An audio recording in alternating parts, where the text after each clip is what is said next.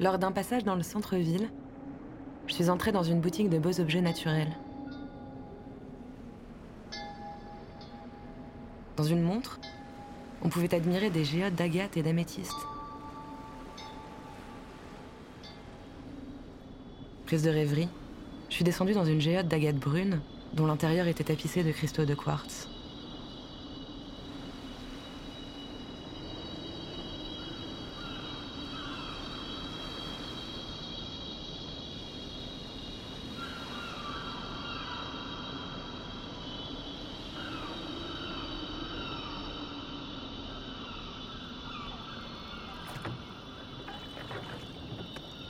Au-dessus de moi, l'agate formait un ciel nuageux, évoquant celui du Havre un soir d'hiver.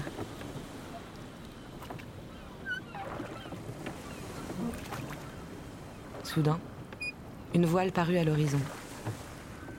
Un bateau noir, irisé, à reflets pourpre, vert et turquoise.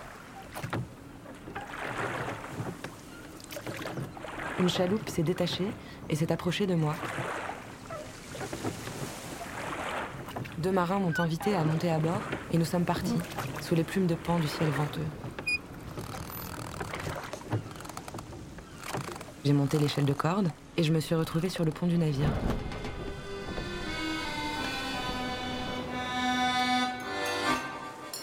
On m'a servi du vin mort doré. On a festoyé, dégustant muscat et crevettes, et même une raie pochée qui souriait encore.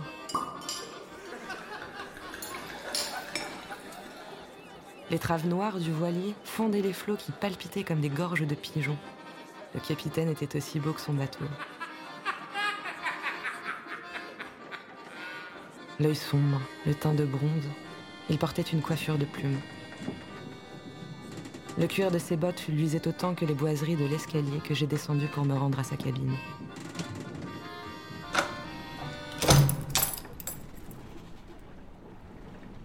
Après avoir fait l'amour dans des draps de soie, nous sommes remontés sur le pont.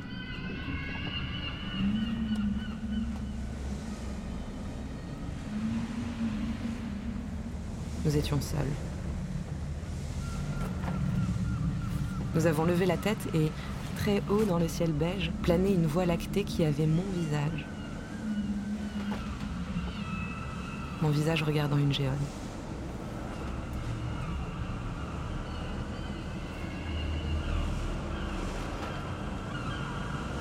C'est à ce moment que je suis sortie du magasin. J'ai erré dans la foule brune comme une agate, et ma rêverie a repris.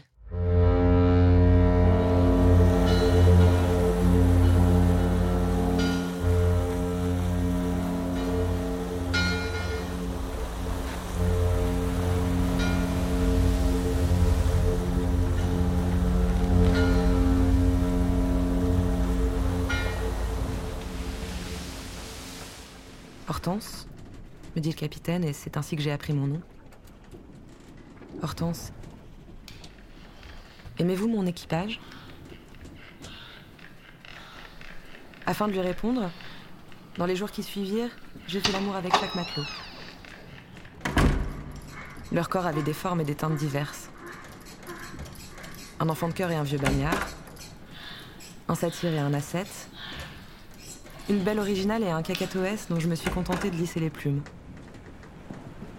Tous furent merveilleux. Ils avaient chacun leur cabine, meublée en fonction de leur personnalité. Ces personnes dont la compagnie m'était si douce, ces habiles marins, évoquaient en moi de vagues souvenirs.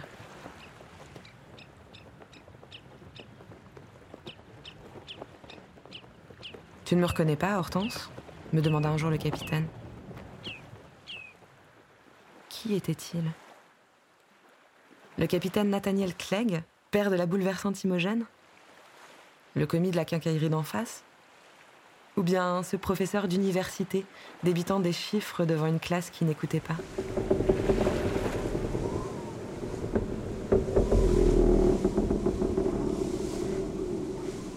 Pourtant, dehors c'était la nuit.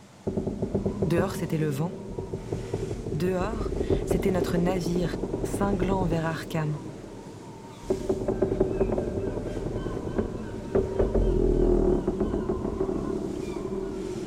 au loin, nous avons vu se profiler une cité. Les flots ocre teintés de vert étaient à présent délicatement ornés de goémons et des laminaires rougeoyaient dans la pénombre.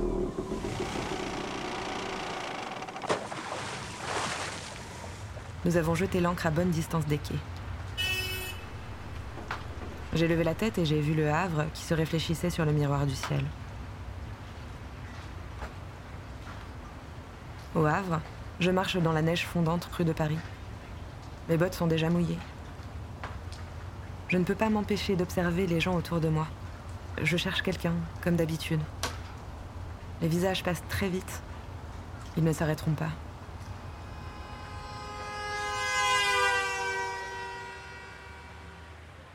J'espère encore trouver qui aimer et qui m'aimerait en retour. L'indifférence et le rejet ont été mon lot. Je n'ai rien oublié, rien pardonné.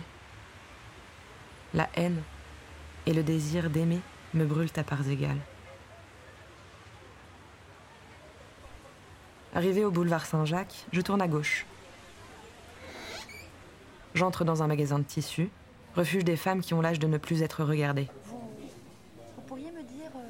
Il y a des paillettes, comme sur la robe que je portais le soir où Gilles m'a laissé. Et des tricots d'acrylique que mettait une certaine adolescente.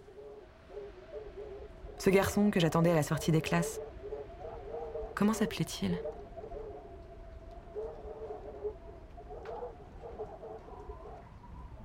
Je ne sais pas qui je suis. Je me promène. Femme de sentiments et de ressentiments, entourée d'une gangue de pulsions inassouvies, gère dans le Havre. Mes rancœurs sont devenus les matelots d'un bateau de rêve.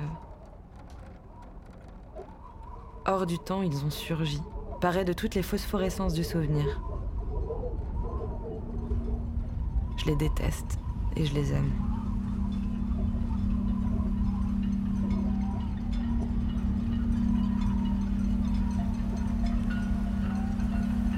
Nous sommes entrés dans la cité par un large canal. Des quais inconnus nous font face. De puissantes machines ou allées, conduites par des matelots.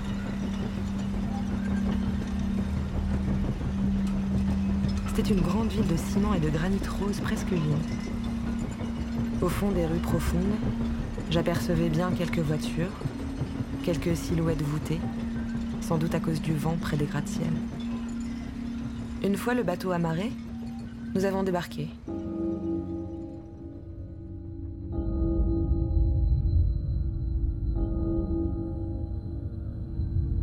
Je me suis laissé guider par mes compagnons.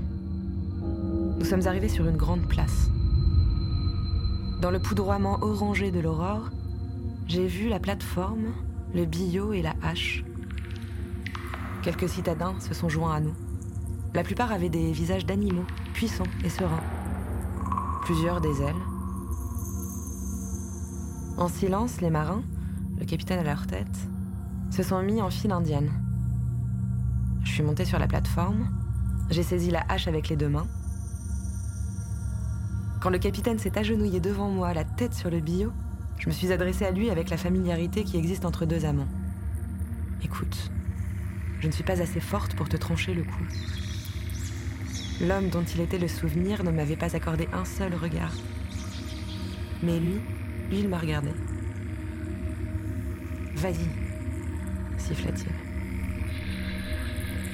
J'ai écarté les jambes, levé la lourde hache, je l'ai abattue avec toute l'énergie dont je suis capable.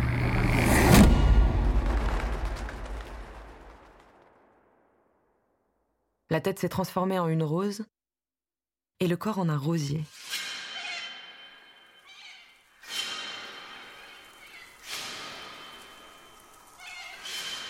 Les uns après les autres, je les ai tous exécutés sous les murmures d'encouragement de la foule qui s'était amassée peu à peu.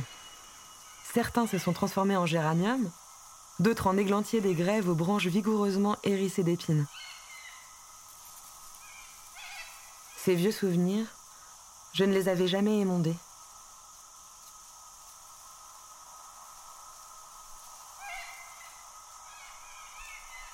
À la fin, je me suis retrouvée au milieu d'une roseraie aux opulents parfums.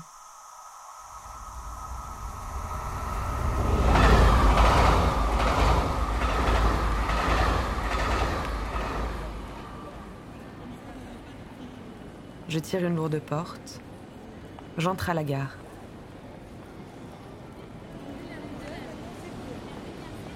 La foule y est dense.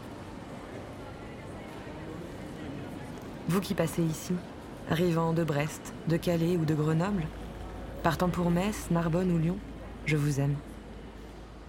D'un amour fugace, sans ressentiment. Que surgisse la passion, son coup sera tranché.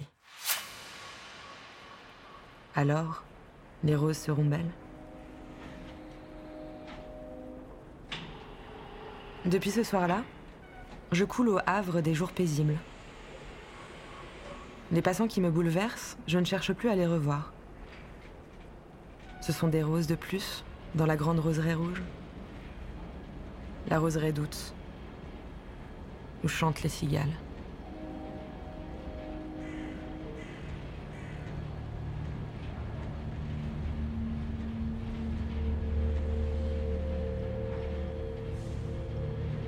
Hortense, une fiction sonore de Ginny Cartwright, d'après la nouvelle La Roseraie d'Esther Rochon, avec la voix de Louise Dudek. Réalisé sous la direction d'Alexandre Planck et d'Antoine Richard. Conception sonore additionnelle, Pierre-Luc Sénécal. Mille merci à l'équipe de Phonurgia Nova.